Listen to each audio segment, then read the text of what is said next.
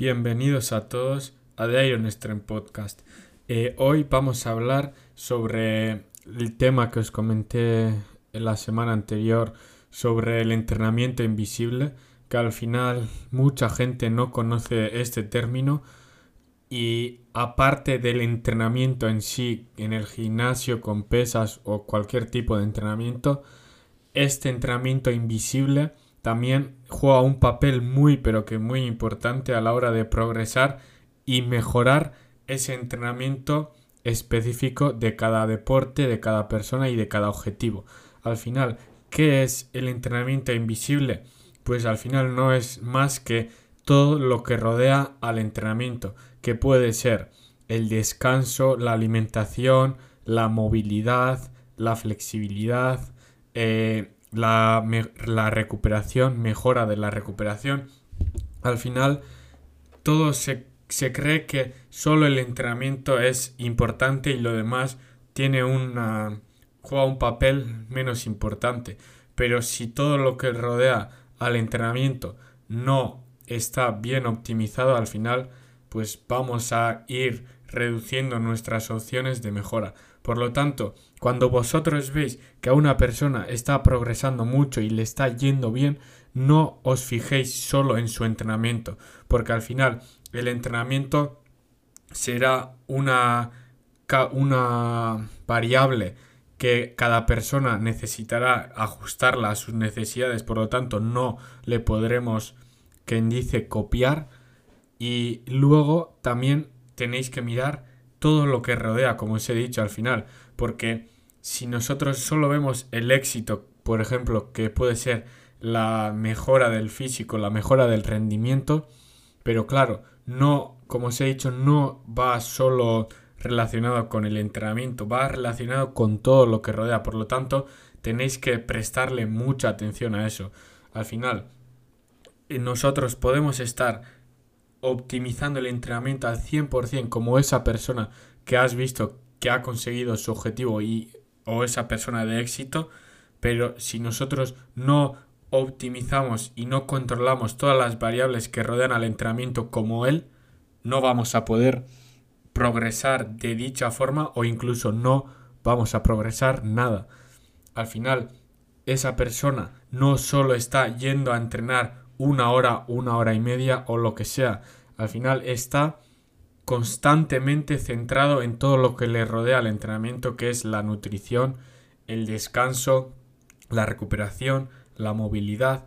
Al final, por eso os comenté ese término de entrenamiento invisible, que al final no vemos que sea entrenamiento directamente porque no estamos entrenando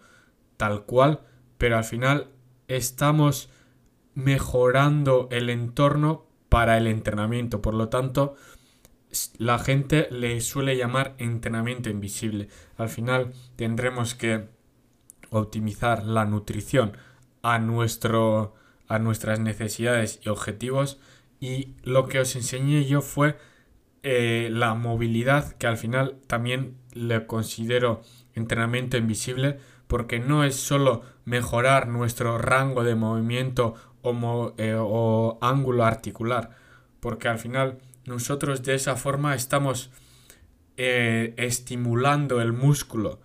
en otra franja horaria o en, otra, en otro momento del día que no es el entrenamiento y de esa forma estamos enviando sangre a dichos grupos musculares que estemos ejercitando, mejorando la movilidad y demás. Y ese flujo de sangre que estemos eh, llevando a dichos músculos nos ayudará también a recuperarnos, porque si nosotros estamos enviando mayor riego sanguíneo a ese grupo muscular, estaremos eh, dándole mayor aporte de oxígeno que nos ayudará a esa recuperación más rápida. Al final, si nosotros solo entrenamos, imagínate, el lunes y el siguiente entrenamiento lo tenemos el miércoles y no realizamos nada de nada en, entre entrenamiento y entrenamiento, nos recuperaremos, sí, pero si nosotros metemos, por ejemplo, eh, algo de cardio que se dice o un paseo muy corto o también sesión de movilidad de 20-25 minutos, al final estaremos mejorando esa capacidad de recuperación del lunes al miércoles y si nosotros estamos mejorando esa capacidad de recuperación, la sesión del miércoles será mucho más productiva que si no hubiéramos hecho nada. Por lo tanto, hay que darle más vueltas a las cosas y no solo quedarnos con realizar tres series de 10 repeticiones, que al final sí es importante, pero también, como os he dicho, todo lo que rodea el entrenamiento juega un papel fundamental porque nos va a ayudar, como os he explicado ahora mismo con el ejemplo del entrenamiento del lunes al miércoles, si no realizamos nada, pues al final la recuperación sí se va a dar porque hemos dejado esas 24, 48 horas que sobre el papel están bien, pero si nosotros, como os he comentado, metemos una sesión de movilidad o algo que lleve sangre a dichos músculos, pues estaremos oxigenando en, mayor, en mayor forma y de esa forma estaremos ayudando a que esos músculos se recuperen de una forma más eficiente y más rápida para poder rendir al máximo en los siguientes entrenamientos. Al final, si os ha gustado este tipo de, de información, de, aconsejar, de, de consejos, perdón,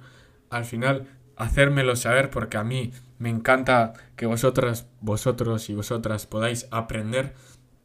y es un placer que podáis aprender de mí. Por lo tanto, si os gusta este tipo de, de información, de podcast y demás, dejádmelo en comentarios o decírmelo directamente que estaré encantado de poder echaros una mano y aconsejaros. Así que sin dilatarme más, eh, hasta la próxima.